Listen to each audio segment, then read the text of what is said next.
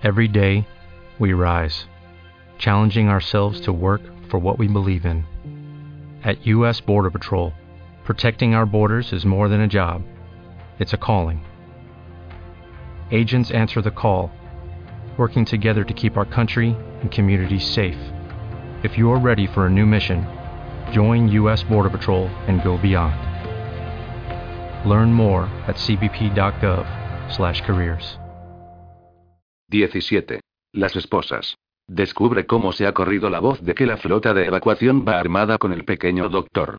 Esto es máxima prioridad. Luego, averigua quién es ese que se hace llamar Demóstenes. Llamar a la flota de evacuación un segundo genocidio es definitivamente y de acuerdo con el código una violación de las leyes de traición, y si la ASC no puede encontrar esta voz y ponerle freno, no imagino ningún buen motivo para que la ASC continúe existiendo. Mientras tanto, continúa tu evaluación de los archivos conseguidos en Lusitania. Es completamente irracional que se rebelen solo porque queremos arrestar a dos xenólogos errantes. No había nada en los antecedentes de la alcaldesa que sugiriera esta reacción. Si hay alguna posibilidad de que estalle una revolución, quiero averiguar quiénes podrían ser sus líderes. Piotr, sé que lo estás haciendo lo mejor que puedes. Yo también. Y todo el mundo. También, probablemente, los habitantes de Lusitania. Pero mi responsabilidad es la seguridad e integridad de los cien mundos. Tengo cien veces la responsabilidad de Peter el hegemón y una décima parte de su poder. Por no mencionar el hecho de que estoy lejos de ser el genio que él fue. No hay duda de que tú y todos los demás seríais más felices si Peter estuviera aún disponible. Me temo que para cuando todo esto acabe, necesitemos otro Ender. Nadie quiere el genocidio, pero si sucede, quiero asegurarme de que son nosotros los que desaparecen. Cuando se llega a la guerra, el humano es humano y el alienígena es alienígena. Toda la historia de los Raman se convierte en uno cuando hablamos de supervivencia. ¿Te satisface eso? ¿Me crees cuando te digo que no estoy siendo blanda? Procura no serlo tú tampoco. Procura ofrecerme resultados, rápido. Ahora. Besos, Bagua. Gobaba Ekimbo, presidente. Com. Sub. Shen. A Piotr Martinov, Dir. Axet.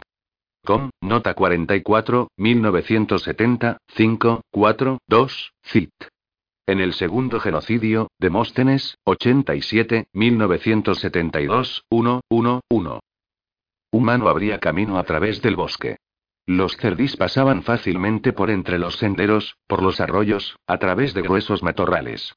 Humano, sin embargo, parecía hacer un baile de su avance, pues escalaba parcialmente algunos árboles determinados, tocaba y hablaba a otros. Los demás cerdís eran mucho más restringidos en sus movimientos, y solo ocasionalmente se unían a él en sus cabriolas. Solamente Mandachua se quedaba con los tres humanos. ¿Por qué hace eso? le preguntó Ender. Mandachua se quedó sorprendido por un instante. Obanda le explicó lo que Ender quería decir. ¿Por qué escala humano los árboles, o los toca y canta? Les canta cosas de la tercera vida, dijo Mandachuga. Está mal que lo haga. Siempre ha sido egoísta y estúpido. Obanda miró a Ender con sorpresa, y luego se volvió hacia Mandachuga. Pensé que a todos os gustaba humano. Sin duda. Es sabio. Entonces dio un cogazo a Ender en la cadera. Pero es un necio en una cosa. Piensa que le honrarás. Piensa que le darás la tercera vida. ¿Qué es la tercera vida? preguntó Ender. El don que Pipo se guardó, respondió Mandachuga. Entonces apretó el paso y alcanzó a los otros cerdis. ¿Tiene algo de todo esto sentido para ti, Wanda? Aún no puedo acostumbrarme a la forma en que les hacen preguntas directas y. Tampoco consigo mucho con las respuestas, ¿no? Mandachuba está enfadado, eso es algo. Y está enfadado con Pipo. La tercera vida y un regalo que Pipo se quedó. Todo tendrá sentido. ¿Cuándo? Dentro de 20 años. O de 20 minutos. Por eso la xenología es tan divertida. Ella también tocaba los árboles y de vez en cuando miraba los matojos. Todos los árboles son de la misma especie. Y también los matojos. Y esa enredadera que cuelga de la mayoría de los árboles. ¿Has visto alguna vez otra especie en el bosque, Wanda? No que yo advirtiera. Nunca las he buscado. La enredadera se llama merdona. Los macios parecen alimentarse de ella, y los cerdís se comen a los macios. Nosotros les enseñamos a hacer comestible la raíz. Antes el amaranto. Así que ahora se están alimentando de un punto más bajo de la cadena alimenticia. Mirad, dijo Ender. Los cerdis se habían detenido, dando la espalda a los humanos, de cara a un claro. En un momento Ender, Obanda y Ela se pusieron a su altura y miraron al calvero iluminado por la luna. Era un lugar bastante grande, y el suelo estaba pelado. Había varias casas de troncos alineadas en los bordes del claro, pero el centro estaba vacío a excepción de un único árbol, un árbol muy grande, el más grande que habían visto en el bosque. El árbol parecía moverse. Está lleno de macios, comentó Wanda. No de macios, corrigió Humano. 320 dijo Mandachuba. Hermanitos dijo Flecha. Y pequeñas madres añadió Cuencos.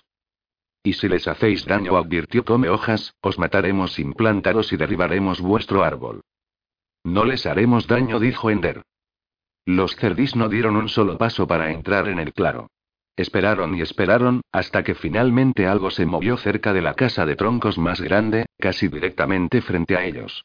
Era un cerdi. Pero más grande que ninguno de los que hubieran visto antes. Una esposa murmuró Mandachuba.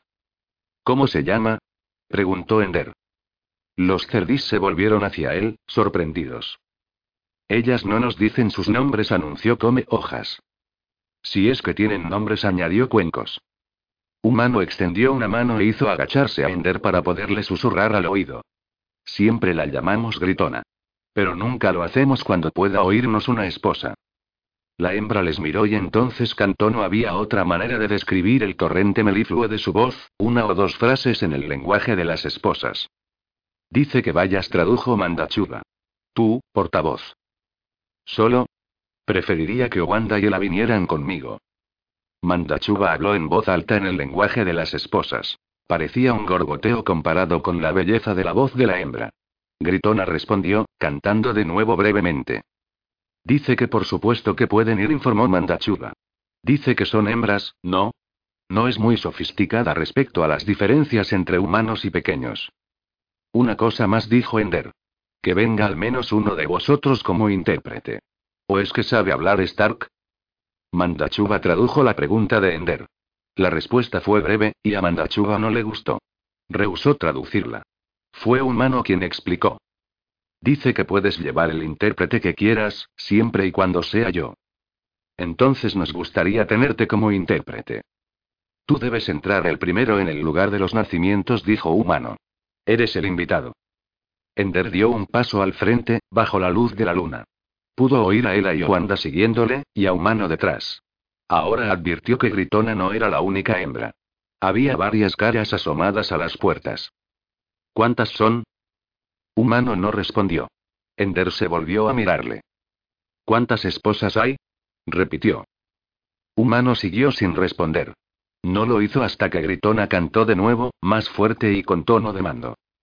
En el lugar de los nacimientos, portavoz dijo Humano, solo se habla cuando una esposa te pregunta. Ender asintió gravemente, entonces se dio la vuelta y regresó al borde del claro, donde los otros machos esperaban. Obanda y Ela le siguieron. Pudo oír a Gritona cantando tras él, y ahora comprendió por qué los machos la llamaban así. Su voz podía hacer temblar a los árboles. Humano alcanzó a Ender y le tiró de la ropa. Dice que por qué te vas, que no se te ha dado permiso para marcharte. Portavoz, esto es muy malo, está muy enfadada. Dile que no he venido a dar órdenes ni a recibirlas. Si no me trata como a un igual, no la trataré como a una igual. No puedo decirle eso. Entonces se preguntará siempre por qué me marché, ¿no? Es un gran honor ser llamado entre las esposas. También es un gran honor para el portavoz de los muertos venir a visitarlas. Humano se quedó quieto unos momentos, rígido por la ansiedad. Entonces se giró y le habló a Gritona. Ella permaneció callada. No se produjo un sonido en el calvero. Espero que sepa lo que hace, portavoz murmuró Wanda. Estoy improvisando. ¿Cómo crees que va la cosa? Ella no respondió. Gritona entró en la gran casa de troncos. Ender se dio la vuelta y de nuevo se encaminó al bosque. Casi inmediatamente, la voz de Gritona volvió a cantar. Te ordena que esperes, dijo Humano. Ender no redujo el paso y en un momento llegó junto a los otros machos cerdis. Si me pide que vuelva, tal vez lo haga. Pero debes decirle, humano, que no vine a mandar ni a ser mandado. No puedo decir eso. ¿Por qué no? Déjame a mí, dijo Wanda. Humano, ¿quieres decir que no puedes porque tienes miedo o porque no hay palabras para expresarlo? No hay palabras. No hay forma posible de que un hermano pueda hablarle a una esposa dándole órdenes, ni de que ella pueda formular un ruego, esas palabras no pueden decirse así. Wanda le sonrió a Ender. No es la costumbre, portavoz. Es el lenguaje. ¿No comprenden vuestro lenguaje, humano? preguntó Ender. El lenguaje de los machos no puede hablarse en el lugar de los nacimientos. Dile que mis palabras no pueden ser dichas en el lenguaje de las esposas, sino solo en el de los machos, y que yo le pido, que te permita traducir mis palabras al lenguaje de los machos. Causas muchos problemas, portavoz dijo humano. Se giró y volvió a hablar a gritona. De repente el calvero se llenó del sonido del lenguaje de las esposas, una docena de canciones diferentes, como un coro. Portavoz dijo Wanda, acaba de violar prácticamente todas las leyes de la buena práctica antropológica. ¿Cuáles me faltan? La única que se me ocurre es que aún no han matado a nadie. Lo que olvidas es que no estoy aquí como científico para estudiarles. Estoy aquí como embajador para hacer un tratado con ellos. Con la misma rapidez con que empezaron, las esposas se callaron. Gritona salió de la casa y caminó hasta la mitad del claro hasta detenerse muy cerca del gran árbol central. Cantó. Humano le respondió y en el lenguaje de los machos. Obanda murmuró una traducción. Le está diciendo lo que ha dicho, lo de venir como iguales. Una vez más las esposas estallaron en una canción llena de cacofonía. ¿Cómo crees que responderán? preguntó. ¿Cómo puedo saberlo? respondió Wanda. He venido aquí tantas veces como tú. Creo que lo comprenderán y me aceptarán en esos términos, dijo Ender. ¿Por qué piensa eso? Porque he venido del cielo. Porque soy el portavoz de los muertos. No empiece a pensar que es el gran dios blanco. A menudo no sale bien. No soy Pizarro. Hane empezó a murmurar en su oído. Estoy empezando a encontrar sentido al lenguaje de las esposas. Los fundamentos del lenguaje de los machos estaban en las notas de Pipo y Libo. Las traducciones de humano son muy útiles. El lenguaje de las esposas está estrechamente relacionado con el de los machos, excepto que parece más arcaico, más cercano a las raíces, con formas más antiguas. Todas las formas hembra a macho son en modo imperativo, mientras que las de macho a hembra son suplicativas. La palabra que las hembras usan para los hermanos parece estar relacionada con la palabra que los machos usan para el mació, el gusano de los árboles. Si este es el lenguaje del amor, es una maravilla que se las arreglen para reproducirse. Ender sonrió. Era bueno oír a Jane hablándole de nuevo, saber que tendría su ayuda. Advirtió que Mandachua le había estado preguntando algo a Wanda, pues ella ahora le susurraba su respuesta. Está escuchando a la joya que lleva en el oído. ¿Es la reina colmena? preguntó Mandachuba. No. Ese se esforzó por encontrar la palabra. Es un ordenador. Una máquina con voz. ¿Puedo tener una? Algún día respondió Ender, ahorrando a Wanda el problema de intentar imaginar cómo contestarle. Las esposas se callaron, y una vez más la voz de Gritona quedó sola. Inmediatamente, los machos se agitaron, empinándose y agachándose sobre sus talones. Hane le susurró al oído. La hembra está hablando el lenguaje de los machos. Un gran día dijo Flecha suavemente. Las esposas hablan el lenguaje de los machos en este lugar. Nunca había sucedido antes. Te invita a entrar, dijo Humano. Te invita como una hermana a un hermano. De inmediato, Ender entró en el claro y se acercó directamente a ella. A pesar de que era más alta que los machos, seguía siendo al menos medio metro más baja que Ender, así que él se arrodilló. Se miraron cara a cara. Agradezco tu amabilidad conmigo, dijo Ender. Eso podía haberlo dicho en el lenguaje de las esposas, protestó Humano. Dilo en tu idioma de todas llenas. Así lo hizo.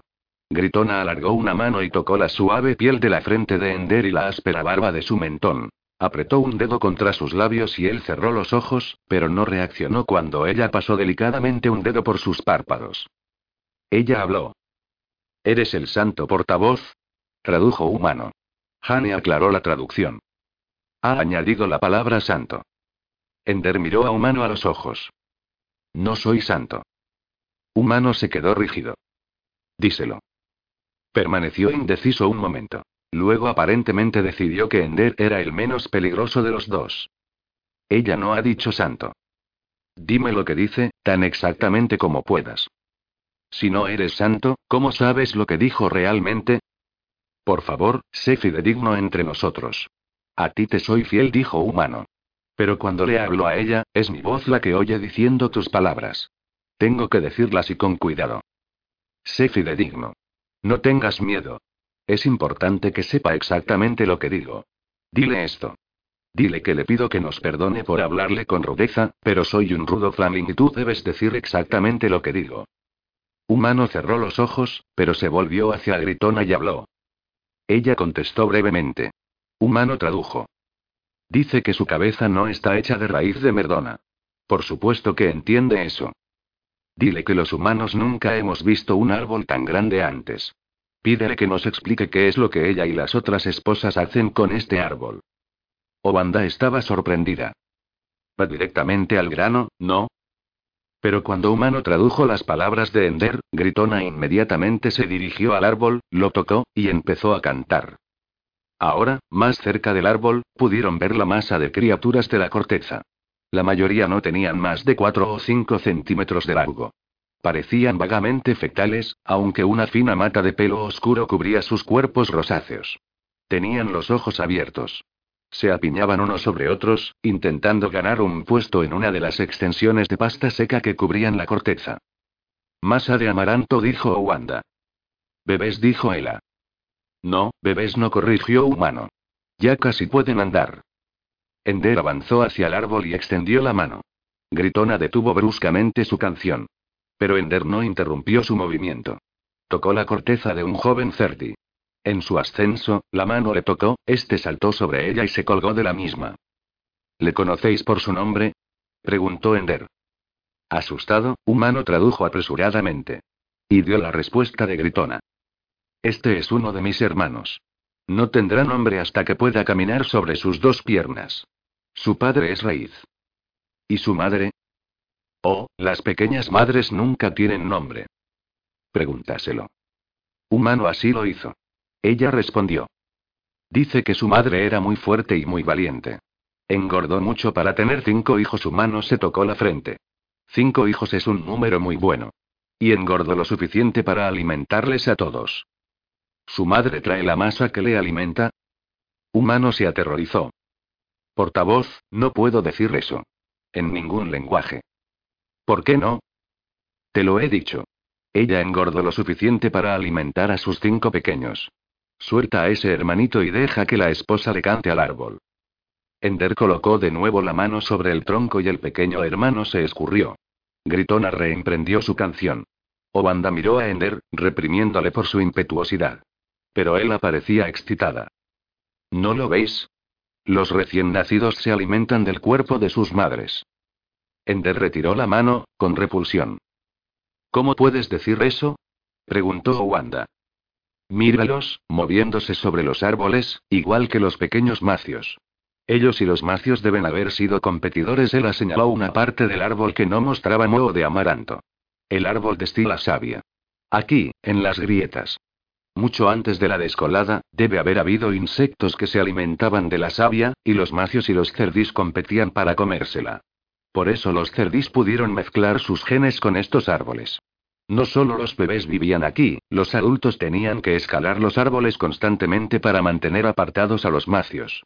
Incluso cuando había muchas otras fuentes de alimento, seguían estando atados a estos árboles a través de sus ciclos vitales. Mucho antes de que se convirtieran en árboles. Estamos estudiando la sociedad Cerdi, dijo Wanda impacientemente. No las evoluciones que experimentaron en el pasado. Estoy llevando a término unas negociaciones muy delicadas, intervino Ender. Así que por favor callaos y aprended lo que podáis sin montar una mesa redonda. La canción alcanzó su clímax. Una grieta apareció en el árbol. ¿No irán a derribar este árbol para nosotros, no? preguntó Wanda, horrorizada. Le está pidiendo al árbol que abra su corazón. Humano se tocó la frente. Este es el árbol madre, y es el único de nuestro bosque. No se puede hacer ningún daño a este árbol, o todos nuestros hijos vendrán de otros árboles, y todos nuestros padres morirán. Ahora, las voces de todas las demás esposas se unieron a la de Gritona, y pronto un amplio agujero se abrió en el tronco del árbol madre. Inmediatamente, Ender se adelantó. El interior estaba demasiado oscuro para que pudiera ver.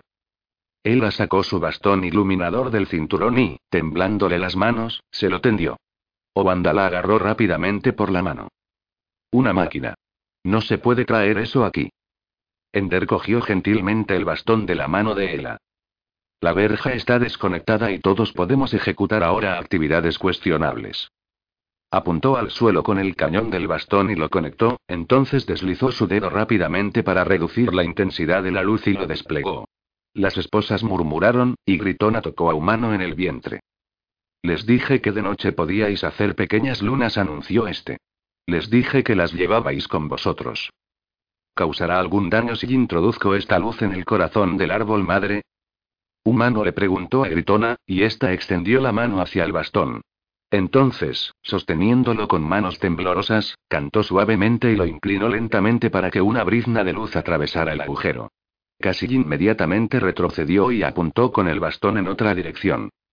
El brillo las ciega, dijo Humano. Hane susurró en el oído de Ender. El sonido de su voz repite el del interior del árbol. Cuando la luz entró, el eco se moduló, produciendo un tono alto y moldeando el sonido. El árbol respondía, usando el sonido de la propia voz de Gritona. ¿Puedes ver? dijo Ender suavemente. Arrodíllate y acércame lo suficiente y luego muéveme por delante de la abertura. Ender obedeció y dejó que su cabeza se moviera lentamente delante del agujero, permitiendo a la joya de su oído un claro ángulo del interior. Hane describió lo que veía. Ender permaneció arrodillado largo rato, sin moverse. Luego se volvió hacia los otros. Las pequeñas madres están ahí dentro, embarazadas. No miden más de cuatro centímetros. Una de ellas está dando a luz. ¿Ves con la joya? preguntó Ella. Obanda se arrodilló junto a él, intentando ver el interior, pero sin conseguirlo. Increíble dimorfismo sexual. Las hembras llegan a su madurez sexual en la infancia, dan a luz y mueren. Humano, ¿todos esos pequeños que hay fuera del árbol son hermanos? Humano repitió la pregunta a Gritona. La esposa extendió la mano hacia un lugar cercano a la apertura en el tronco y tomó a uno bastante grande. Cantó unas palabras de explicación. Esa es una joven esposa, tradujo Humano. Se unirá a las otras esposas en el cuidado de los niños cuando sea lo bastante mayor. ¿Es la única? Preguntó Ella. Ender tembló y se puso en pie, esa es estéril, o bien nunca la han dejado aparearse. No habría podido tener hijos. ¿Por qué no? preguntó Wanda. No hay canal para dar a luz, dijo Ender. Los bebés se abren camino mordiendo. Wanda musitó una plegaria. Ella, sin embargo, sentía más curiosidad que nunca. Fascinante. Pero si son tan pequeñas, ¿cómo se aparean? Las llevamos con los padres, naturalmente dijo Humano. ¿Cómo si no? Los padres no pueden venir aquí, ¿no? Los padres, dijo Wanda. Así es como llaman a los árboles más reverenciados. Eso es. Los padres maduran en la corteza. Ponen su simiente en la corteza, en la savia. Llevamos a la pequeña madre al padre que las esposas han escogido. Ella se arrastra sobre la corteza, y la semilla de la savia entra en su vientre y lo llena de pequeños. Wanda señaló sin hablar las pequeñas protuberancias en el vientre de humano. Sí, dijo Humano. Aquí las llevamos. El hermano honrado pone a la pequeña madre en una de sus bolsas, y ella se agarra con fuerza mientras la lleva al padre se tocó el vientre. Es el mayor placer que tenemos en nuestra segunda vida. Llevaríamos a las pequeñas madres todas las noches si pudiéramos. Gritona cantó, más y más alto, y el agujero en el árbol madre empezó a cerrarse de nuevo. ¿Todas esas hembras, las pequeñas madres? preguntó Ella. ¿Son conscientes? Humano no comprendía la palabra. ¿Están despiertas? preguntó Ender. Por supuesto. Lo que quiere decir, intervino Wanda, es si las pequeñas madres pueden pensar. ¿Comprenden el lenguaje? ¿Ellas? preguntó Humano. No, no son más listas que las cabras. Y solo un poco más que los macios. Solo hacen tres cosas.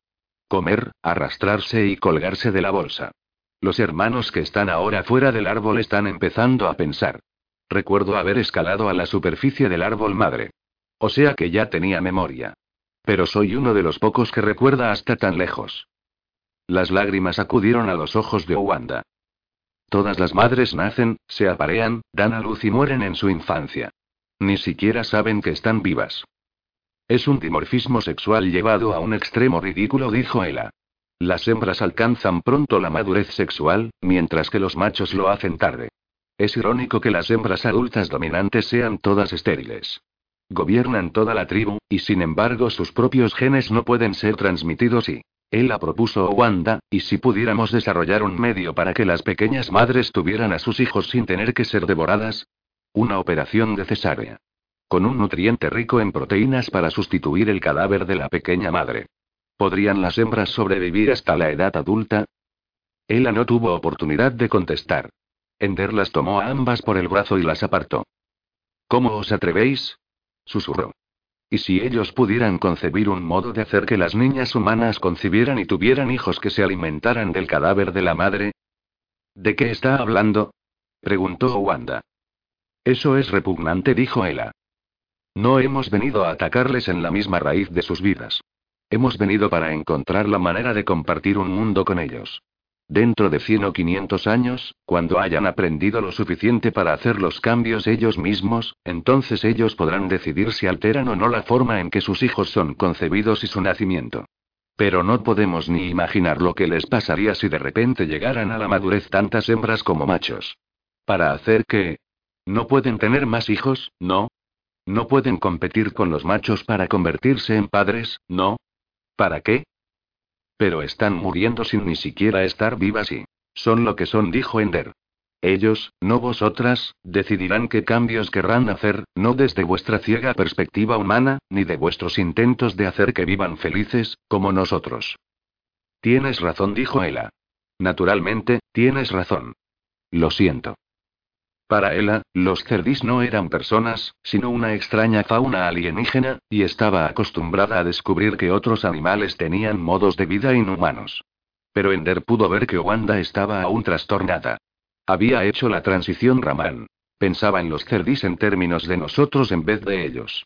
Aceptaba la extraña conducta que conocía, incluso el asesinato de su padre, como parte de un marco aceptable de diferencias. Esto significaba que era más tolerante y aceptaba a los cerdis más que ella. Sin embargo, aquello la hacía aún más vulnerable al descubrimiento de conductas bestiales y crueles entre sus amigos. Ender advirtió también que, después de años de asociación con los cerdis, Obanda había adquirido uno de sus hábitos. En aquel momento de extrema ansiedad, su cuerpo se puso rígido. Así que él le recordó su humanidad, tomándola por el hombro en un gesto paternal. Con su contacto, Obanda se relajó un poco y se rió nerviosamente. ¿Sabe lo que no dejo de pensar? Dijo en voz baja. En que las pequeñas madres tienen a sus hijos y mueren sin ser bautizadas. Si el obispo peregrino les convierte, tal vez nos dejen meter un hisopo en el árbol madre y decir las palabras. No se burle de mí. No lo hago. Por ahora, sin embargo, les pediremos que cambien lo suficiente para que podamos vivir con ellos, no más. Nosotros cambiaremos para que puedan soportar nuestra convivencia. Acceder a eso o la verja se alzará de nuevo, porque entonces seríamos verdaderamente una amenaza para su supervivencia. Él asintió, pero Wanda se puso rígida de nuevo. Los dedos de Ender, súbitamente, la apretaron en el hombro. Asustada, ella asintió también. Él relajó su tenaza. Lo siento, dijo, pero son lo que son. Si te parece mejor, son como Dios les hizo. Así que no intentes rehacerles a tu propia imagen. Regresó junto al árbol madre. Gritona y Humano estaban esperando. Por favor, disculpad la interrupción. Está bien, dijo Humano. Le he dicho lo que estabais haciendo. Ender notó que se hundía por dentro. ¿Qué le dijiste? Que ellas querían hacer algo a las pequeñas madres que nos haría más parecidos a los humanos, pero tú dijiste que no lo hicieran nunca o levantarías otra vez la cerca. Le dije que dijiste que debíamos continuar siendo pequeños, y vosotros debéis continuar siendo humanos. Ender sonrió. Su traducción era estrictamente verdadera, pero tenía el buen sentido de no entrar en los detalles específicos. Era de suponer que las esposas pudieran desear que las pequeñas madres sobrevivieran a la infancia, sin comprender cuán vastas podrían ser las consecuencias de un cambio aparentemente tan simple. Humano era un diplomático excelente. Decía la verdad y a la vez evitaba todo el asunto. Bien dijo Ender. Ahora que ya nos hemos conocido, es hora de empezar a hablar en serio. Ender se sentó sobre la tierra desnuda. Gritona lo hizo frente a él. Cantó unas pocas palabras. Dice que tenéis que enseñarnos todo lo que sabéis, llevarnos a las estrellas, traernos a la reina colmena y darle el palo de luz que esta nueva humana ha traído consigo, o en la oscuridad de la noche enviará a todos los hermanos de este bosque para que maten a los humanos mientras dormís y os colgará bien alto, lejos del suelo, para que no tengáis tercera vida. Viendo la alarma de los humanos, el Cerdi extendió la mano y tocó el pecho de Ender. No, no, tenéis que comprender. Eso no significa nada. Esa es la manera en que siempre empezamos a hablar con otra tribu. ¿Creéis que estamos locos? Nunca os mataríamos. Nos disteis amaranto, cuencos y la reina colmena y el hegemón. Dile que retire su amenaza o no le daremos nada más. Te lo he dicho, portavoz, no significa y. Ella dijo esas palabras, y no le hablaré mientras las palabras permanezcan. Humano le habló. Gritona se puso en pie de un salto y empezó a dar vueltas en torno al árbol madre, con las manos alzadas, cantando en voz alta. Humano se inclinó hacia Ender. Se está quejando a la gran madre y a todas las esposas de que eres un hermano que no conoce su puesto. Dice que eres rudo e imposible de tratar. Ender asintió. Sí, exactamente eso. Ahora estamos consiguiendo algo.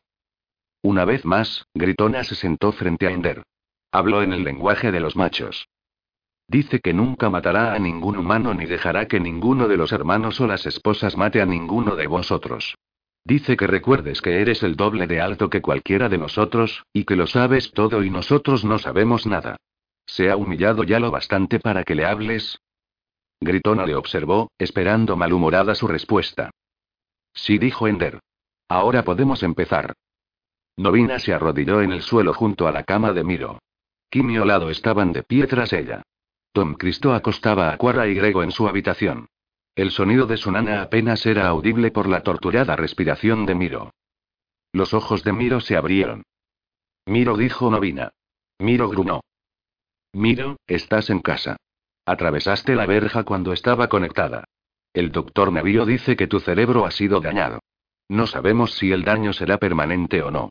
Puedes quedar paralizado parcialmente. Pero estás vivo, Miro, y Navío dice que puede hacer muchas cosas para ayudarte a compensar lo que puedas haber perdido. ¿Comprendes? Te estoy diciendo la verdad. Puede que sea malo durante un tiempo, pero merece la pena intentarlo. Él gimió suavemente. Pero no era un sonido de dolor. Era como si intentara hablar y no pudiera. ¿Puedes mover la mandíbula, Miro? preguntó Kim. Lentamente, la boca de Miro se abrió y se cerró. Olado colocó la mano un metro por encima de su cabeza y la movió. ¿Puedes hacer que tus ojos sigan el movimiento de mi mano? Miro gimió de nuevo. Cierra la boca para decir no, y ábrela para decir que sí, sugirió Kim. Miro cerró la boca y pronunció un murmullo. Novina no pudo dejar de sentir, a pesar de sus palabras de ánimo, que aquello era lo más terrible que le había ocurrido a uno de sus hijos. Cuando Lauro perdió los ojos y se convirtió en olado, odiaba el mote, pero ahora ella misma lo usaba, pensó que nada peor podría suceder. Pero Miro, tan paralizado e indefenso, que ni siquiera notaba el contacto de su mano y no podía soportarlo. Había sentido un tipo de pena cuando Pipo murió, y otro cuando murió Livo, y un pesar terrible por la muerte de Marco. Incluso recordaba el doloroso vacío que sintió mientras contemplaba cómo enterraban a su padre y a su madre. Pero no había dolor peor que ver sufrir a un hijo sin poderle ayudar. Se levantó para marcharse. Por su bien, lloraría en silencio, y en otra habitación. Milímetros, milímetros, milímetros. No quiere que te vayas, dijo Kim. Me quedaré si quieres, pero deberías dormir. Navío dice que cuanto más duermas y... Milímetros, milímetros, milímetros. Tampoco quiere dormir, dijo Kim. Novina reprimió su respuesta inmediata, replicarle a Kim que podía oír sus respuestas perfectamente bien ella sola. Pero no era momento para pelearse. Además, era Kim quien había ideado el sistema que Miro usaba para comunicarse. Tenía derecho a sentirse orgulloso, de pretender que era la voz de Miro.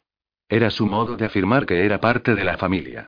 Que no renunciaba a ella por lo que había aprendido en la PRA hoy. Era su forma de perdonarla, así que se calló. Tal vez quiera decirnos algo, sugirió Olado.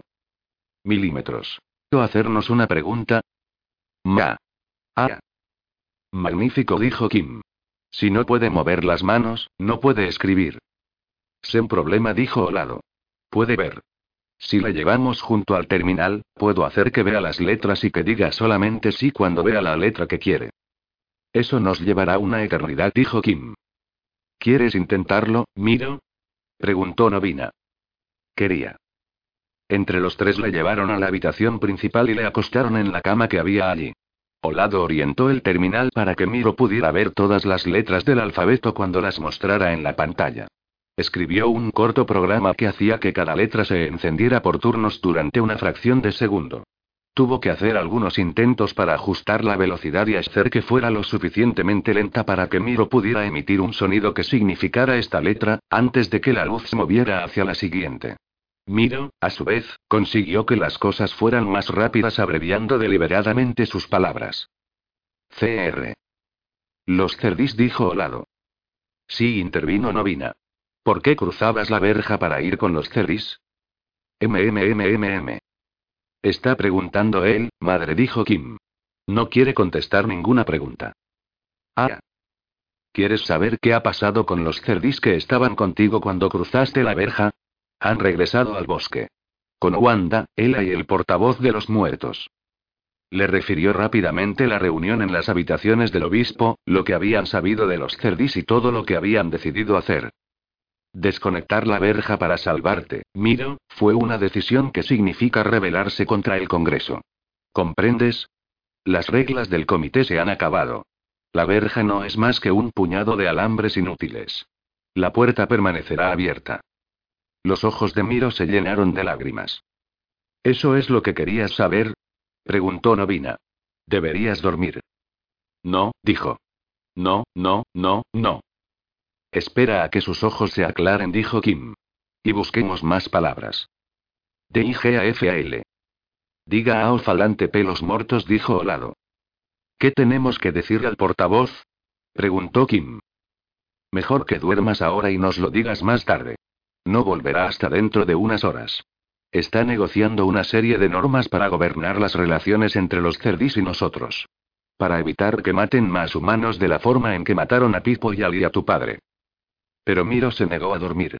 Continuó deletreando el mensaje a medida que el terminal iba mostrando letras. Los tres juntos consiguieron dilucidar lo que quería que le dijeran al portavoz. Y comprendieron que quería que lo hicieran ahora, antes de que las negociaciones terminaran. Así que Novina dejó a Don Cristo y Dona Crista a cargo de la casa y los niños. Cuando salía, se detuvo junto a su hijo mayor. El esfuerzo le había agotado. Tenía los ojos cerrados y su respiración era acompasada. Le tocó la mano, la apretó. Sabía que él no podía sentir su contacto, pero era a sí misma a quien consolaba, no a él. Miro abrió los ojos. Y ella sintió que sus dedos, muy tenuemente, apretaban los suyos. Lo he sentido, le susurró. Te pondrás bien. Él cerró los ojos anegados de lágrimas. Ella se levantó y caminó a ciegas hacia la puerta. Tengo algo en un ojo, le dijo a Olado. Guíame unos cuantos minutos hasta que pueda ver. Kim estaba ya en la verja. La puerta está demasiado lejos. Gritó. ¿Sabes escalar, madre? Pudo hacerlo, aunque no fue fácil. No hay duda, Bosquina va a tener que dejarnos instalar otra puerta aquí. Era tarde, pasada la medianoche, y tanto Wanda como ella comenzaban a sentir sueño. Ender, no. Había estado negociando con Gritona durante horas, y la química de su cuerpo había respondido. Incluso si pudiera irse ahora a casa, tardaría horas antes de poder conciliar el sueño. Ahora sabía mucho más sobre lo que los cerdis querían y necesitaban. El bosque era su hogar, su nación. Era toda la definición de propiedad que habían necesitado durante toda su existencia. Ahora, sin embargo, los campos de amaranto habían hecho que vieran la pradera como tierra útil que necesitaban controlar. Sin embargo, tenían pocos conocimientos de cómo medir la tierra. ¿Cuántas hectáreas necesitaban para cultivar? ¿Cuánta tierra podían usar los humanos? Ya que los propios cerdis apenas comprendían sus necesidades, a Ender le costaba trabajo averiguarlo. Aún más difícil que el concepto de ley y gobierno. Las esposas mandaban. Para los cerdis, eso era simple. Pero Ender, por fin, había conseguido hacerles comprender que los humanos hacían sus leyes de forma distinta, y que las leyes humanas se aplicaban a problemas humanos. Para hacerles comprender esto, Ender tuvo que explicarles las pautas de apareamiento de los humanos. Le hizo gracia ver la forma en que Gritona se escandalizaba ante el concepto de que los adultos se apareaban, y de que los hombres tuvieran la misma voz que las mujeres en la creación de las leyes. La idea de familia y amistades separados de la tribu era ceguera ante los hermanos para ella. Estaba bien que Humano se sintiera orgulloso de las muchas veces que su padre se había apareado, pero en lo que concernía a las esposas, elegían a los padres únicamente sobre la base de lo que era bueno para la tribu. La tribu, el individuo y esas eran las únicas entidades que las esposas respetaban. Finalmente, comprendieron que las leyes humanas debían aplicarse dentro de los límites de los asentamientos humanos, y que las leyes cerdís debían regir dentro de las tribus cerdís. Donde tenían que colocarse esos límites era un asunto completamente diferente. Ahora, después de tres horas, finalmente habían accedido a una sola cosa. La ley Cerdi se aplicaba en el bosque, y todos los humanos que entrarán al bosque estaban sujetos a ella. La ley humana se aplicaba dentro de la verja, y todos los cerdís que fueran allí quedarían sujetos al gobierno humano. Todo el resto del planeta se dividiría más tarde. Era un triunfo muy pequeño, pero al menos era un principio de acuerdo. Debes comprender, le dijo Ender, que los humanos necesitarán gran cantidad de tierra. Pero esto es solo el principio del problema. ¿Queréis que la reina Colmena os enseñe a extraer minerales, a fundir metales y a hacer herramientas? Pero ella también necesitará tierras. En muy poco tiempo será mucho más fuerte que los humanos o los pequeños. Cada uno de sus insectores, explicó, era completamente obediente e infinitamente trabajador. Rápidamente sobrepasarían a los humanos en su poder y productividad. Una vez fuera restaurada a la vida habría que tenerla en cuenta. Raíz dice que se puede confiar en ella, dijo humano y, traduciendo a Gritona, añadió. El árbol madre también le concede su confianza. ¿Le daréis vuestra tierra? insistió Ender. El mundo es grande. Puede usar los bosques de otras tribus. Igual que vosotros. Os los damos libremente. Ender miró a Wanda y Ela. Eso está muy bien, dijo Ela, pero ¿son vuestros esos bosques? Definitivamente no contestó Wanda. Incluso tienen guerras con las otras tribus. Les mataremos por vosotros si os crean problemas, ofreció Humano. Ahora somos muy fuertes. 320 bebés. Dentro de 10 años ninguna tribu podrá enfrentarse a nosotros. Humano dijo Ender, dile a Gritona que estamos tratando con esta tribu ahora. Trataremos con las demás tribus más tarde. Humano tradujo rápidamente, y pronto obtuvo la respuesta de Gritona. No, no, no, no y no. ¿A qué se opone? No trataréis con nuestros enemigos. Habéis venido a nosotros. Si tratáis con ellos, entonces también vosotros sois enemigos. En ese momento aparecieron las luces en el bosque tras ellos, y Flecha y Come Hojas condujeron a Novina, Kimi Olado al calvero de las esposas. Miro nos envió, explicó Olado. ¿Cómo está? preguntó Wanda. Paralizado se apresuró a decir Kim evitando a Novina el esfuerzo de explicarlo. Nos asenora, susurró Wanda. Pero es temporal en gran parte, dijo Novina. Antes de que me marchara, le apreté la mano. La sintió y me devolvió el apretón. Solo un poco, pero las conexiones nerviosas no están muertas. No todas, al menos. Disculpadme, pero podréis tener esa conversación en Milagro, dijo Ender. Tengo otro asunto que atender aquí. Lo siento, se excusó Novina. Miro nos dio un mensaje. No puede hablar, pero nos lo dio letra a letra, y nosotros rellenamos los huecos. Los cerdis están planeando una guerra, aprovechándose de los conocimientos que han aprendido de nosotros. Con flechas y su superioridad numérica y serían irresistibles. Tal como yo lo entendí, Miro cree que su interés bélico no se centra solo en un deseo de conquistar territorio. Es una oportunidad para mezclar genes.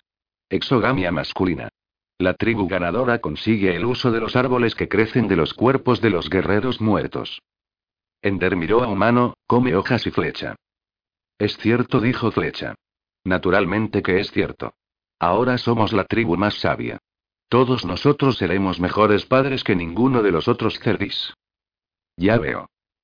Por eso Miro quiso que viniéramos ahora, esta noche, dijo Novina. Cuando las negociaciones aún no han acabado. Eso tiene que terminar.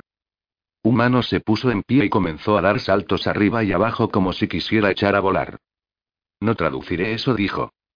Yo lo haré, dijo Come Hojas. Alto. Gritó Ender. Su voz sonó más fuerte de lo que la había oído nunca. Inmediatamente todo el mundo guardó silencio. El eco de su grito pareció extenderse entre los árboles. Come hojas, no tendré más intérprete que humano. ¿Quién eres para decirme que no hable a las esposas? Soy un cerdi, mientras que tú no eres nada. Humano, dile a Gritona que si deja que traduzca las palabras que los humanos hemos dicho entre nosotros, entonces será un espía. Y si deja que nos espíe, nos iremos a casa inmediatamente y no conseguiréis nada de nosotros. Me llevaré a la reina Colmena a otro mundo donde restaurarla. ¿Me comprendes? Por supuesto que comprendía. Ender también sabía que Humano estaba complacido. Come Hojas estaba intentando usurpar el papel de Humano y desacreditarle y junto con Ender. Cuando Humano terminó de traducir, Gritona le cantó a Come Hojas.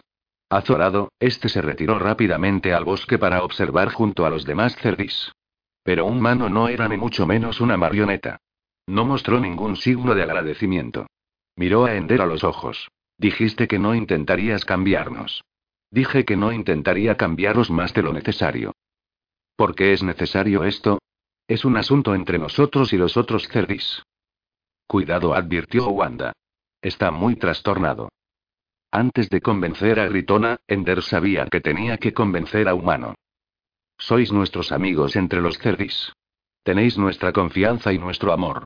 Nunca haremos nada para dañaros, o para que otros cerdis tengan ventaja sobre vosotros. Pero no hemos venido solo a vosotros. Representamos a toda la humanidad, y hemos venido a enseñar todo lo que podamos a todos los cerdis. No importa de qué tribu. No representáis a toda la humanidad. Estáis a punto de pelear contra todos los demás humanos. ¿Cómo puedes decir que nuestras guerras son malas y las vuestras son buenas? Seguramente Pizarro, con su escasez de recursos, tuvo menos problemas con Atahualpa. Estamos intentando no pelear con los otros humanos. Y si llega el caso, no será nuestra guerra, ni intentaremos conseguir ventaja sobre ellos.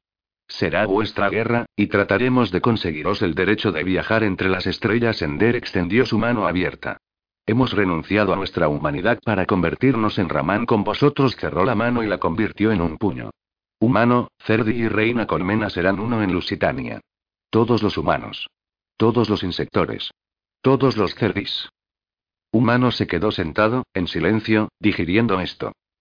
Portavoz dijo finalmente. Esto es muy duro. Hasta que los humanos llegasteis, los otros cerdis tenían que morir, y su tercera vida era ser esclavos nuestros en los bosques que mantenemos. Este bosque fue una vez un campo de batalla. Nuestros padres más antiguos son los héroes de esa batalla, y nuestras casas están hechas de los cobardes. Toda la vida nos preparamos para ganar batallas a nuestros enemigos, para que nuestras esposas puedan hacer un árbol madre en un nuevo bosque y seamos grandes y poderosos. En estos últimos diez años hemos aprendido a usar flechas para matar desde lejos. A usar cuencos y pieles de cabra para llevar el agua a las tierras secas a usar amaranto y raíz de merdona para que podamos ser muchos y fuertes y llevemos comida lejos de los macios de nuestro bosque natal. Nos alegramos de esto porque significaba que seríamos siempre victoriosos en la guerra. Llevaríamos a nuestras esposas, nuestras pequeñas madres, nuestros héroes a cada rincón del gran mundo, y finalmente, algún día, a las estrellas. Este es nuestro sueño, portavoz, y ahora me dices que quieres que lo perdamos como el viento se pierde en el cielo. Fue un discurso apasionado. Ninguno de los otros humanos ofreció a Ender ninguna sugerencia sobre lo que tenía que responder. Humano casi les había convencido. Vuestro sueño es bueno, dijo Ender. Es el sueño de todas las criaturas vivientes. El deseo que está en la raíz de la vida misma. Crecer hasta que todo el espacio que podáis ver sea vuestro y esté bajo vuestro control. El deseo de grandeza. Sin embargo, hay dos formas de cumplirlo. Una es matando a todo lo que sea extraño a nosotros mismos, devorándolo o destruyéndolo, hasta que no quede nada que se os oponga. Pero ese camino es malo. Le decís a todo el universo. Solo yo seré grande y, para que yo me abra espacio, el resto de vosotros tenéis que renunciar incluso a lo que ya tenéis, y convertiros en nada. Comprende, humano, que si nosotros sintiéramos de esta forma y actuáramos de esta forma, podríamos matar a todos los cerdis de Lusitania y hacer de este sitio nuestro hogar. ¿Qué quedaría de vuestro sueño si fuéramos malos? Humano se esforzaba por comprender. Veo que nos habéis dado grandes regalos, cuando podríais haber tomado de nosotros incluso lo poco que tenemos. Pero ¿por qué nos disteis los regalos si no podemos usarlos para hacernos grandes? Queremos que crezcáis y viajéis entre las estrellas. Queremos que seáis fuertes y poderosos, con cientos y miles de hermanos y esposas. Queremos enseñaros a cultivar muchas especies de plantas y a criar muchos animales diferentes. Ella y Novina, estas dos mujeres, trabajarán todos los días de su vida para desarrollar más plantas que puedan vivir aquí, en Lusitania, y todas las cosas buenas que consigan os las darán. Para que podáis crecer. Pero ¿por qué tiene que morir un solo cerdi de los demás bosques para que podáis tener esos regalos? ¿Y por qué os lastimaría si también le diéramos a ellos los mismos regalos? Si se vuelven tan fuertes como nosotros, ¿qué habremos ganado entonces? ¿Qué esperabas que hiciera este hermano? Pensó Ender. Su gente siempre se había metido contra las otras tribus. Su bosque no tiene 100 o 500 hectáreas. Es más grande o más pequeño que el bosque de la tribu del este o del sur. Lo que tengo que hacer ahora es el trabajo de una generación. Tengo que enseñarle un nuevo modo de concebir la grandeza de su propio pueblo. ¿Es grande raíz? preguntó Ender. Claro que sí. Es mi padre. Su árbol no es el más antiguo ni el más grueso, pero ningún padre ha tenido nunca tantos hijos tan rápidamente después de ser plantado. Así que en cierto sentido, todos los hijos que ha tenido son aún parte de él. Cuantos más hijos tiene, más grande es humano, asintió lentamente. Y cuanto más consigas tú en tu vida, más grande harás a tu padre, ¿no es cierto? Si sus hijos hacen bien, entonces sí. Es un gran honor para el padre árbol. ¿Tienes que matar a todos los otros grandes árboles para que tu padre sea grande? Eso es distinto. Todos los otros grandes árboles son padres de la tribu, y los más pequeños son aún hermanos. Sin embargo, Ender pudo ver que Humano estaba ahora inseguro. Se resistía a las ideas de Ender porque eran extrañas, no porque fueran erróneas o incomprensibles. Estaba empezando a comprender. Mira a las esposas. No tienen hijos. Nunca podrán ser grandes como es grande tu padre. Portavoz, sabes que son las más grandes de todas. La tribu entera les obedece. Cuando nos gobiernan bien, la tribu prospera. Cuando la tribu se multiplica, entonces las esposas son también fuertes y, aunque ninguno de vosotros sea hijo suyo. ¿Cómo podríamos serlo? Y sin embargo aumentáis su grandeza. A pesar de que no son vuestra madre ni vuestro padre, crecen cuando vosotros crecéis. Todos somos la misma tribu y... ¿Pero por qué sois la misma tribu? Tenéis diferentes padres, diferentes madres y... Porque somos la tribu. Vivimos aquí en el bosque, y... Si viniera otro cerdi de otra tribu y os pidiera que le dejarais quedarse y ser un hermano, y... Nunca le permitiríamos ser un árbol padre. Pero intentasteis que Pipo y Libo lo fueran. Humano respiraba ansiosamente. Eran parte de la tribu. Del cielo, pero les hicimos hermanos e intentamos hacerles padres. La tribu es lo que nosotros creemos que es. Si decimos que la tribu son todos los pequeños del bosque, y todos los árboles, eso es lo que es la tribu. Incluso algunos de los árboles más antiguos provienen de guerreros de otras tribus, caídos en batalla. Nos convertimos en una tribu porque decimos que lo somos. Ender se maravilló por la mente de pequeños Ramán. Cuán pocos humanos eran capaces de comprender esta idea, o dejar que se extendiera más allá de los estrechos confines de su tribu, su familia, su nación. Humano dio la vuelta a su alrededor y se apoyó contra él. El peso del joven Cerdi presionó contra su espalda. Ender sintió su respiración en la mejilla, y entonces su mano hizo que las mejillas de ambos se juntaran y miraran en la misma dirección. Comprendió de inmediato. ¿Ves lo que yo veo? Los humanos crecéis al hacer que seamos parte de vosotros, humanos y cerdis e insectores, raman juntos.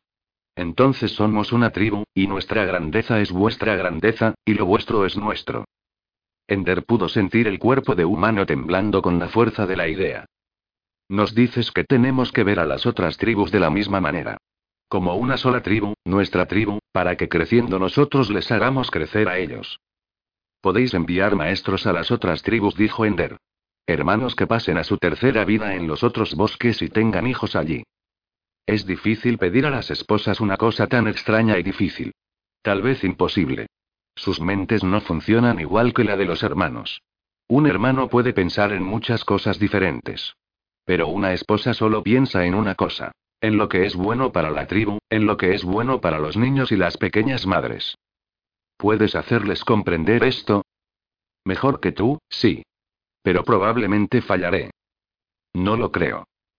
Has venido esta noche para hacer una alianza entre nosotros, los cerdis de esta tribu, y vosotros, los humanos que vivís en este mundo. Los humanos de fuera de Lusitania no se preocuparán por nuestra alianza, y los cerdis de fuera de este bosque tampoco. Queremos hacer la misma alianza con todos. Y en esta alianza, los humanos prometéis enseñárnoslo todo. Tan rápido como podáis comprenderlo. Todas las preguntas que hagamos. Si sabemos las respuestas. ¿Cuándo? Sí. Esas no son palabras para una alianza. Dame respuestas directas, portavoz de los muertos humanos se levantó, se separó de Ender, dio la vuelta a su alrededor y se inclinó un poco para mirarle desde arriba. Prometed que nos enseñaréis todo lo que sabéis. Lo prometemos. Y que devolverás a la vida a la reina Colmena para que nos ayude. La devolveré. Tendréis que hacer con ella vuestra propia alianza. No obedece la ley humana. Promete restaurar a la reina Colmena, nos ayude o no. Sí. Promete que obedeceréis nuestra ley cuando vengáis a nuestro bosque. Y que accedéis a que la tierra de la pradera que necesitemos también estará bajo nuestra ley. Sí. E iréis a la guerra contra todos los otros humanos de todas las estrellas del cielo para protegernos y dejar que viajemos también a las estrellas. Ya lo hemos hecho. Humano se relajó, dio un paso atrás, se sentó en su antigua posición. Dibujó con el dedo en el suelo. Ahora, lo que queréis de nosotros. Obedeceremos la ley humana en vuestra ciudad, y también en la tierra de la pradera que necesitéis. Sí. Y no queréis que vayamos a la guerra. Eso es. ¿Y eso es todo? Una cosa más. Lo que pides es ya imposible. Bien puedes pedir más. ¿Cuándo empieza la tercera vida? Cuando matáis a un cerdo y se convierte en un árbol, ¿verdad? La primera vida es dentro del árbol madre, donde nunca vemos la luz, y donde comemos a ciegas la carne del cuerpo de nuestra madre y la savia del árbol. La segunda vida es cuando vivimos a la sombra del bosque, en la media luz, corriendo, saltando y escalando. Viendo, cantando y hablando, haciendo cosas con nuestras manos. La tercera vida es cuando nos estiramos y bebemos del sol, por fin bajo la luz total, no moviéndonos nunca excepto con el viento. Solo pensando y, cuando los hermanos tocan el tambor sobre tu tronco, hablándoles. Sí, esa es la tercera vida. Los humanos no tienen tercera vida. Humano le miró, sorprendido.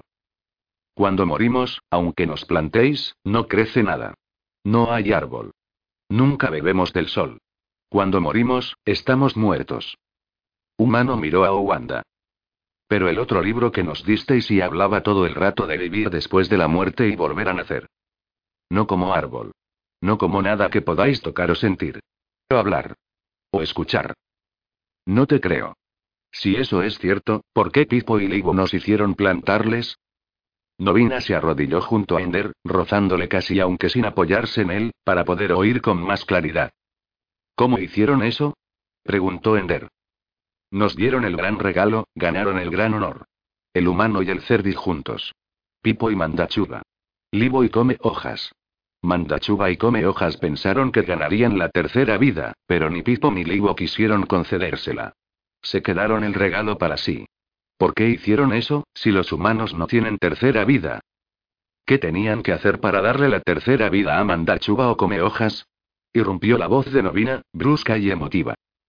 Plantarles, por supuesto. Lo mismo que hoy. ¿Lo mismo que hoy? preguntó Ender. Tú y yo. Humano y el portavoz de los muertos.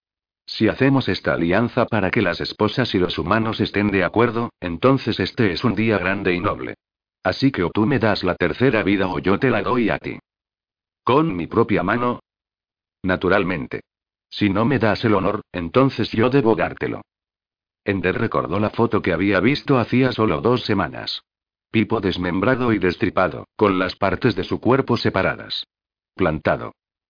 Humano, el peor crimen que un ser humano puede cometer es el asesinato.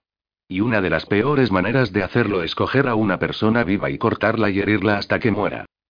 Una vez más humano reflexionó un momento, intentando captar el sentido de esto.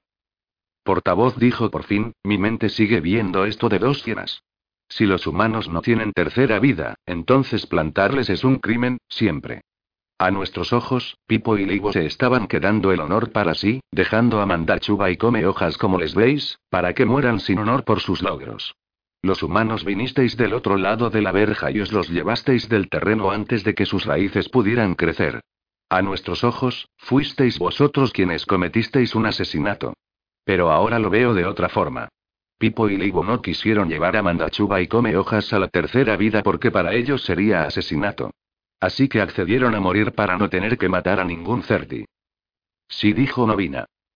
Si es así, entonces ¿por qué cuando los humanos les encontrasteis no vinisteis al bosque y nos matasteis a todos?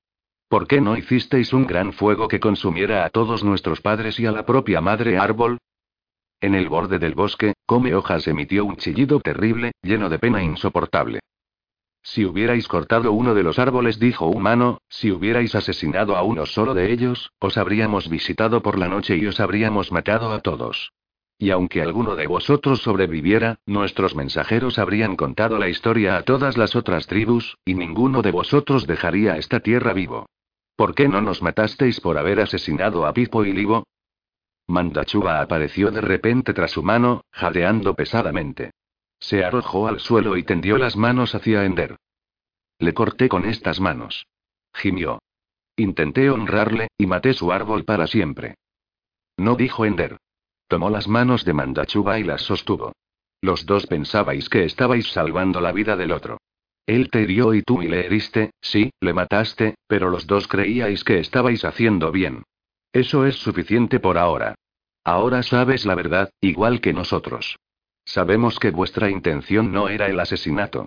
Y ahora vosotros sabéis que cuando introducís un cuchillo en un ser humano, morimos para siempre. Ese es el último punto de la alianza, humano. No llevar a ningún ser humano a la tercera vida, porque no sabemos ir. Cuando le cuente esta historia a las esposas, oiréis una pena tan terrible que parecerá que los árboles se rompen bajo una tormenta. Se dio la vuelta y se plantó ante Gritona, y le habló unos instantes. Entonces regresó junto a Ender. Vete ahora, dijo. Aún no tenemos la alianza. Tengo que hablar a todas las esposas. Nunca lo harán mientras estéis aquí, a la sombra del árbol madre, sin nadie que proteja a los pequeños. Flecha os guiará. Esperadme en la colina donde Raíz monta guardia. Dormid si podéis.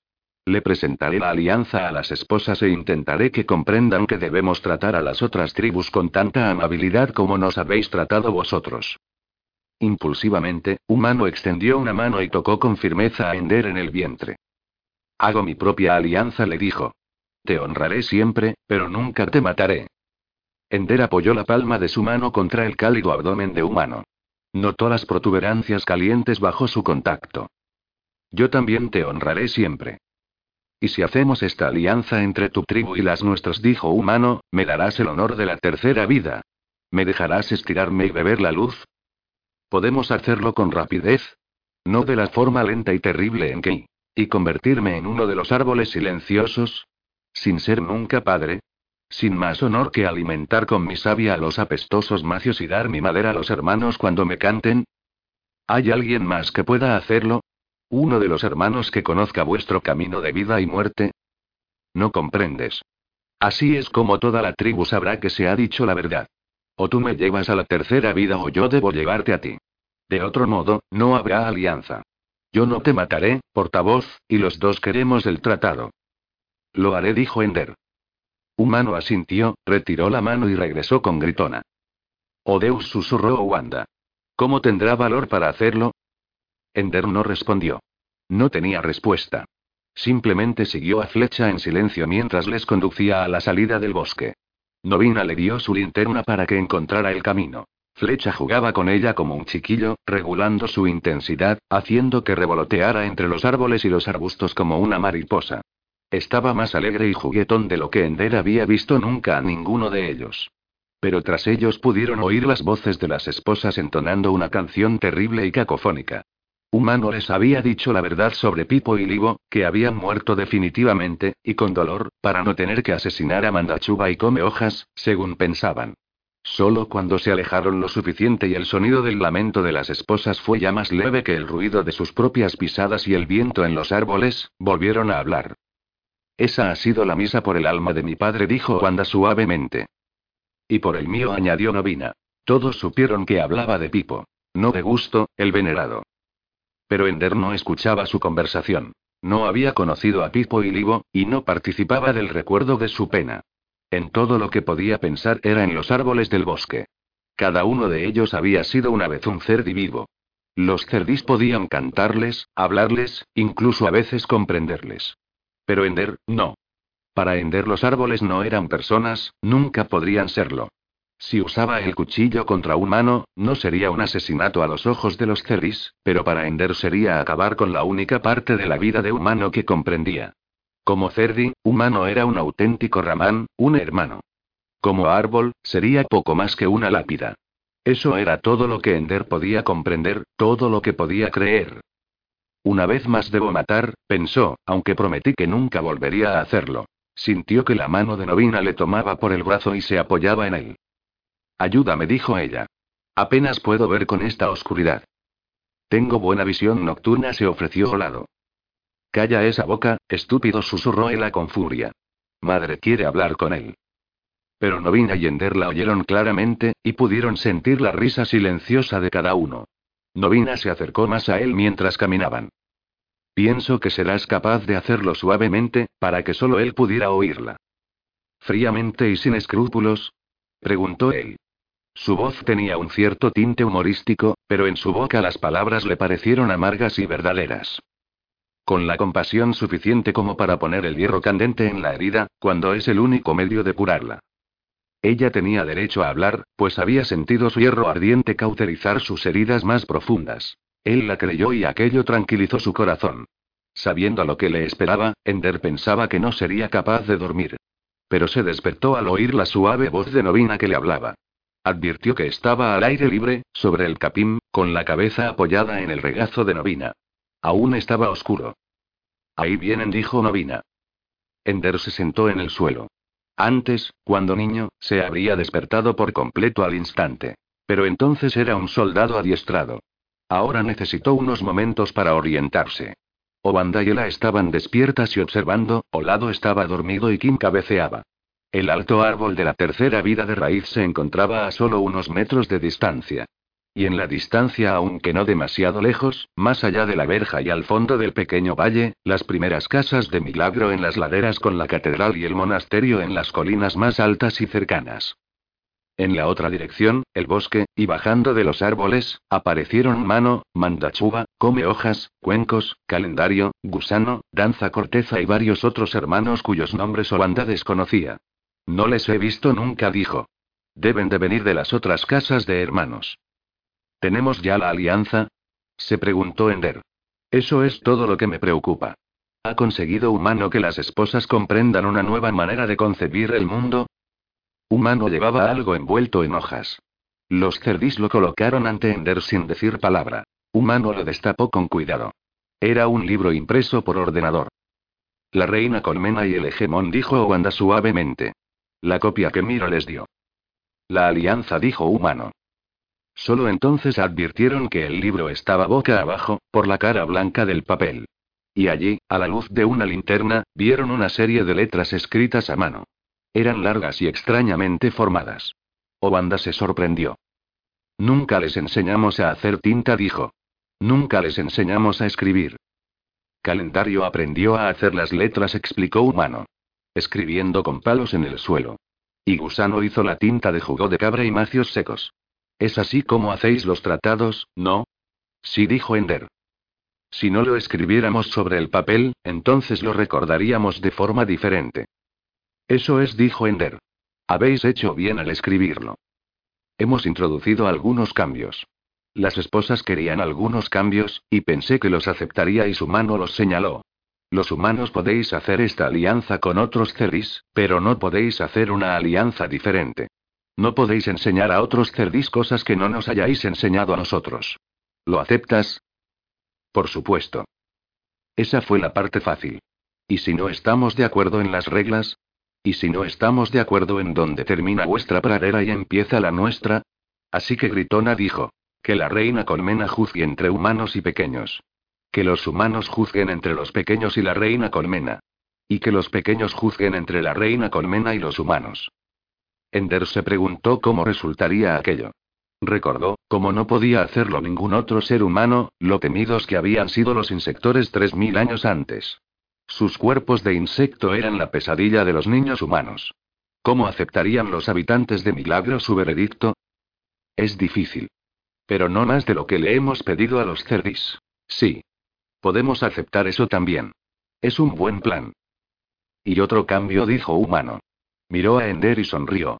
Parecía extraño, ya que las caras de los cerdis no habían sido diseñadas para aquella expresión humana. Por eso llevó tanto tiempo. Por todos estos cambios. Ender le devolvió la sonrisa.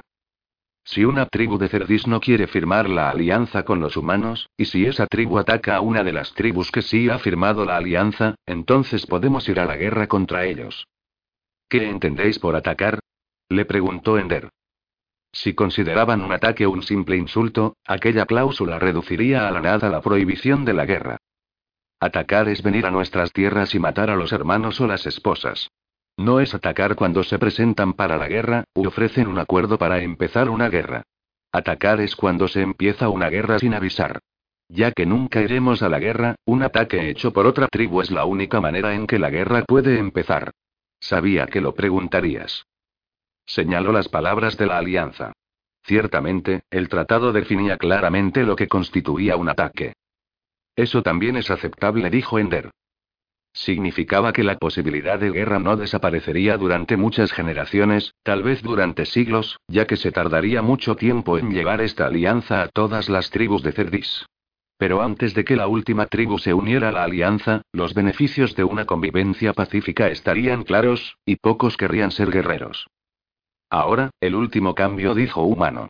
Las esposas lo pusieron con la intención de castigarte por hacer esta alianza tan difícil. Pero creo que no lo considerarás un castigo. Ya que nos está prohibido llevaros a la tercera vida, una vez la alianza entre en vigor, los humanos también tendrán prohibido llevar a los hermanos a la tercera vida. Por un momento, Ender pensó que aquello era su liberación. Ya no tendría que hacer lo que Pipo y Ligo habían rehusado. Después de la alianza dijo humano. Serás el primer y último humano en dar el regalo. Desearía y... Sé lo que desearías, mi amigo portavoz. Para ti es un asesinato. Pero para mí, cuando a un hermano se le da el derecho de pasar a la tercera vida y convertirse en padre, elige a su mayor rival o a su mejor amigo para que le dé el tránsito. Tú, portavoz. Desde que aprendí Stark y leí por primera vez La Reina Colmena y el Hegemón te he esperado. Le dije muchas veces a Raíz, mi padre, de todos los humanos, este es el que nos comprenderá. Entonces, cuando tu nave vino, Raíz me dijo que tú y la reina Colmena veníais a bordo, y supe que tú tenías que darme el tránsito si lo hacía bien. Lo has hecho bien, humano. Aquí dijo. ¿Ves? Hemos firmado la alianza a la manera humana. Al pie de la última página de la alianza había dos palabras formadas ruda y laboriosamente. Humano leyó Ender en voz alta, aunque no pudo hacer lo mismo con la otra palabra. Es el verdadero nombre de Gritona. Mira estrellas. No es muy buena con el palo de escribir. Las esposas no usan herramientas a menudo, ya que los hermanos hacen ese tipo de trabajo. Así que quiso que te dijera cuál es su nombre. Y que te dijera que la llamaron así porque siempre estaba mirando las estrellas. Dice que entonces no lo sabía, pero que miraba para ver tu venida. Tanta gente deposita su confianza en mí, pensó Ender. Al final, sin embargo, todo depende de ellos. De Novina y Miro.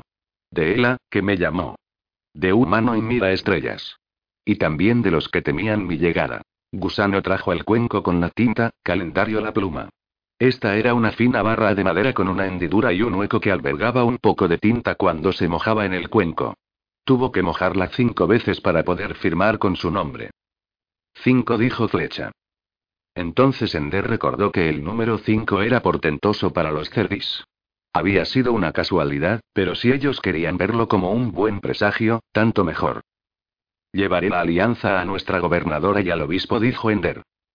De todos los documentos atesorados en la historia de la humanidad, y dijo Wanda. Nadie necesitó que terminara la frase. Humano, come hojas y Mandachuba envolvieron cuidadosamente el libro y lo tendieron, no a Ender sino a Owanda. Ender supo inmediatamente, con terrible certeza, lo que aquello significaba. Los cerdis aún tenían un trabajo para él, un trabajo que requeriría que tuviera las manos libres. Ahora la alianza se ha hecho a modo humano, dijo humano. Debes hacerla también al de los pequeños. ¿No basta con la firma? preguntó Ender. De ahora en adelante la firma bastará. Pero solo porque la misma mano que firmó en nombre de los humanos también hizo la alianza a nuestro modo. Entonces lo haré, como te prometí. Humano alargó la mano y la pasó desde la garganta al vientre de Ender. La palabra del hermano no está solo en su boca. La palabra del hermano está en su vida. Se volvió hacia los otros cerdis. Dejadme que hable con mi padre por última vez antes de que me alce junto a él. Dos de los extraños hermanos se adelantaron con los bastones en la mano. Caminaron con humano hasta el árbol de raíz y empezaron a golpear sobre él y a cantar en la lengua de los padres. Casi de inmediato el tronco se abrió. El árbol era aún bastante joven, y no mucho más grueso que el cuerpo de humano, por lo que le costó trabajo entrar en él. Pero lo consiguió, y el tronco se cerró detrás. El tamborileo cambió de ritmo, pero no cesó ni un momento. Hane susurró al oído de Ender. Puedo ver la resonancia del tamborileo cambiar dentro del árbol. El árbol está moldeando lentamente el sonido para convertir el tambor en lenguaje. Los otros cerdis empezaron a aclarar el terreno para el árbol de humano. Ender notó que lo plantarían de forma que, visto desde la puerta, raíz estaría a la izquierda y humano a la derecha. Arrancar el capín por la raíz era un trabajo duro para los cerdis. Pronto Kim empezó a ayudarles, y luego Olado hizo lo mismo, y después Wandayela. Obanda le dio la alianza a Novina para que la sostuviera mientras ayudaba a arrancar el capín. Novina, en cambio, se la llevó a Ender, se plantó ante él y le miró fijamente. Firmaste como Ender Uilgin, Ender. El nombre sonaba feo incluso a sus propios oídos. Demasiado frecuentemente lo había escuchado como epíteto. Soy más viejo de lo que aparento. Ese era el nombre con el que me conocían cuando aniquilé el mundo natal de los insectores. Tal vez la presencia de ese nombre en el primer tratado firmado entre humanos y Raman haga algo para cambiar su significado. Ender susurró ella. Se acercó a él, con el tratado envuelto en las manos, y lo sostuvo contra su pecho. Era pesado, ya que contenía todas las páginas de la reina colmena y el hegemón en la otra cara de las hojas donde se había escrito la alianza. Nunca acudí a confesarme a los sacerdotes, porque sabía que me despreciarían por mi pecado. Sin embargo, hoy has nombrado todos mis pecados y pude soportarlo porque supe que no me despreciabas. No pude entender por qué, hasta ahora. No soy quien para despreciar a otras personas por sus pecados. No he encontrado aún a nadie que haya pecado más que yo. Durante todos estos años has llevado la carga del pecado de la humanidad. Sí, bien, pero no es algo místico. Creo que es como llevar la marca de Caín. No haces muchos amigos, pero nadie te hace tampoco mucho daño. El terreno se había aclarado.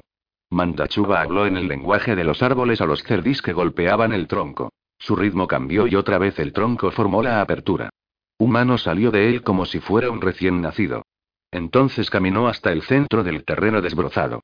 Come hojas y Mandachuba le tendieron un par de cuchillos. Al cogerlos, Humano les habló en portugués, para que los humanos pudieran entenderle y así sus palabras tuvieran mayor fuerza.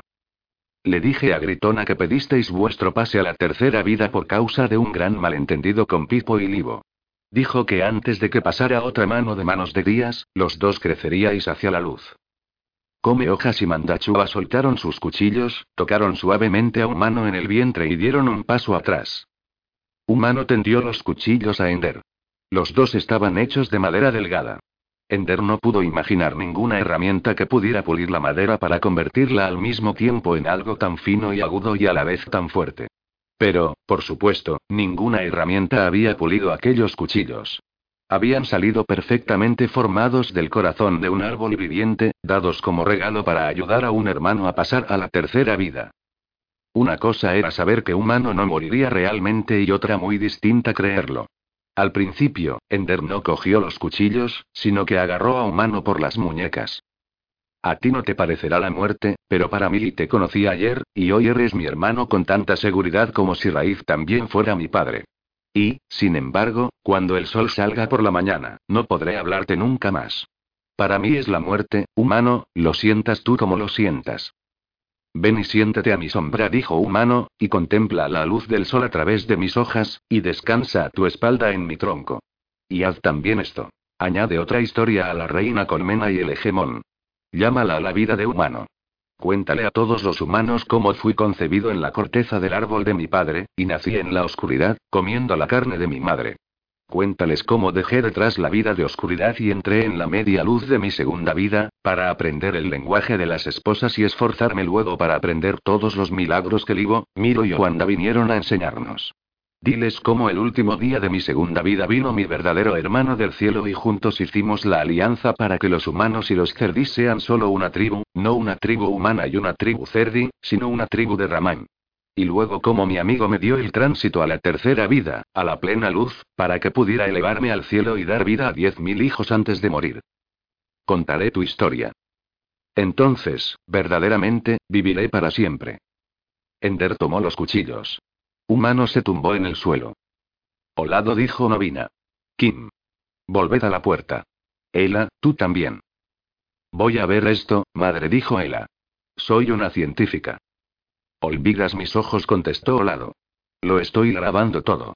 Podremos mostrar a los humanos de todas partes que el tratado se firmó. Y podremos mostrar a los cerdis que el portavoz firmó la alianza también a su manera. Yo tampoco me voy, dijo Kim.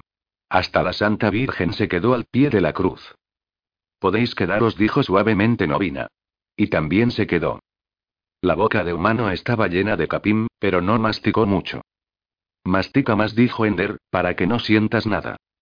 Eso no está bien, intervino Mandachuba. Estos son los últimos momentos de su segunda vida. Es bueno sentir algunos de los dolores del cuerpo, para recordarlos cuando estés en la tercera vida, más allá del dolor.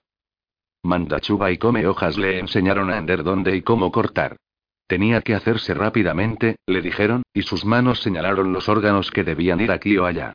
Las manos de Ender eran rápidas y seguras, su cuerpo tranquilo, pero, a pesar de que apenas podía apartar los ojos de su sangriento trabajo, sabía que los ojos de humano le observaban, llenos de gratitud y amor, de agonía y muerte. Sucedió bajo sus manos, tan rápidamente que durante los primeros instantes pudieron verlo crecer. Varios órganos grandes se encogieron cuando las raíces surgieron de ellos. Los tendones se extendieron de un lugar a otro dentro del cuerpo. Los ojos de humano se ensancharon con la agonía final, y de su espina dorsal un tallo germinó hacia arriba, dos hojas, cuatro hojas y... Y entonces se detuvo. El cuerpo estaba muerto. Su último espasmo de fuerza había ido dirigido a crear el árbol surgido de su espina dorsal. Ender había visto las raicillas y tendones atravesando el cuerpo. Los recuerdos, el alma de humano había sido transferida a las células del árbol recién nacido. Estaba hecho. Su tercera vida había empezado. Y cuando el sol saliera por la mañana, dentro de poco ya, las hojas saborearían la luz por primera vez. Los otros cerdis danzaban, contentos. Come hojas y Mandachuba cogieron los cuchillos de las manos de Ender y los enterraron en el suelo a ambos lados de la cabeza de humano. Ender no podía unirse a su celebración. Estaba cubierto de sangre y apestaba por el olor del cuerpo que había masacrado. Se arrastró, apartándose del cuerpo, hasta la cima de la colina, donde no tuviera que verle. Novina le siguió. Todos estaban exhaustos, agotados por el trabajo y las emociones del día. No dijeron nada, no hicieron nada, solo se tumbaron sobre el grueso capim, buscando alivio en el sueño, mientras los cerdis continuaban su danza y se internaban en el bosque.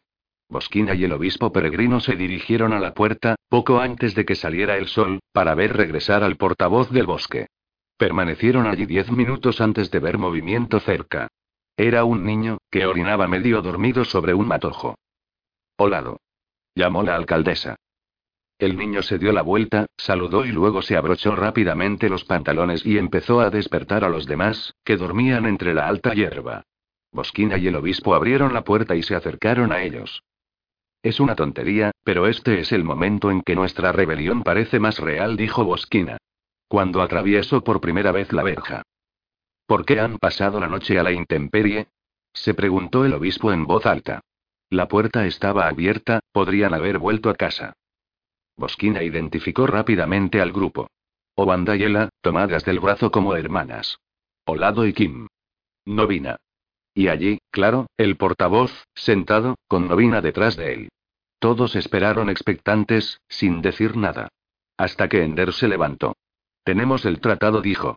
Es bueno. Novina mostró un paquete envuelto en hojas. Lo escribieron. Para que lo firmen ustedes. Bosquina tomó el bulto. Todos los ficheros fueron restaurados antes de la medianoche, dijo. No solo los que salvamos en su receptor de mensajes. Quien quiera que sea su amigo, portavoz, es muy bueno. Amiga. Se llama Jane. El obispo y Bosquina pudieron ver ahora lo que había en el suelo, al pie de la colina donde el portavoz había dormido. Ahora comprendieron las manchas oscuras de sus manos y brazos, y los salpicones en su cara. Preferiría no tener tratado a matar para conseguirlo, dijo Bosquina. Espere antes de juzgar, repuso el obispo. Creo que el trabajo de esta noche fue más de lo que ahora vemos ante nosotros. Muy sabio, padre peregrino, dijo suavemente el portavoz. Se lo explicaré si quieren, se ofreció Wanda. Ella y yo lo comprendimos tan bien como cualquiera. Fue como un sacramento, dijo Olado. Bosquina miró a Novina, sin comprender. ¿Le dejaste mirar? Olado se palpó los ojos. Algún día, todos los cerdis lo verán a través de mis ojos. No fue muerte, dijo Kim, sino resurrección. El obispo se acercó al cadáver torturado y tocó la semilla de árbol que crecía de la cavidad pectoral. Su nombre es humano, dijo el portavoz. Y también el suyo, dijo el obispo suavemente. Se dio la vuelta y miró a aquellos miembros de su pequeño rebaño que habían llevado a la humanidad un paso adelante. ¿Soy el pastor? se preguntó Peregrino, o la más confusa e indefensa de las ovejas. Venid todos. Venid conmigo a la catedral. Las campanas llamarán pronto a misa. Los niños se reunieron y se prepararon para ir. Novina, también, dio un paso adelante. Entonces se volvió y miró al portavoz con una invitación muda en los ojos. Pronto dijo él. Un momento más. Ella siguió también al obispo y subió la colina y entró en la catedral. La misa apenas acababa de empezar cuando Peregrino vio que el portavoz, al fondo de la catedral, se detenía un momento y buscaba con la mirada a Novina y su familia. Dio unos pocos pasos y se colocó junto a ella, donde Marco se había sentado en aquellas raras ocasiones en que toda la familia venía junta. Los deberes del servicio recabaron su atención. Cuando, unos pocos segundos más tarde, Peregrino pudo volver a mirar de nuevo, vio que Grego estaba sentado junto al portavoz. Pensó en los términos del tratado tal como las muchachas se lo habían explicado, en el significado de la muerte del cerdo llamado humano, y antes de él, de las muertes de Pipo y Livo. Todo se aclaraba, todo se unía. El joven, Miro, paralizado en la cama, con su hermana Wanda atendiéndole. Novina, la oveja perdida, ahora encontrada. La verja, con su negra sombra proyectándose sobre la mente de todos los que habían vivido dentro de sus límites y ahora inofensiva, invisible, insubstancial. Era el milagro del pan convertido en carne de Cristo en sus manos. Que repentinamente encontramos la carne de Cristo en nuestro interior, después de todo, cuando pensamos que solo estamos hechos de barro.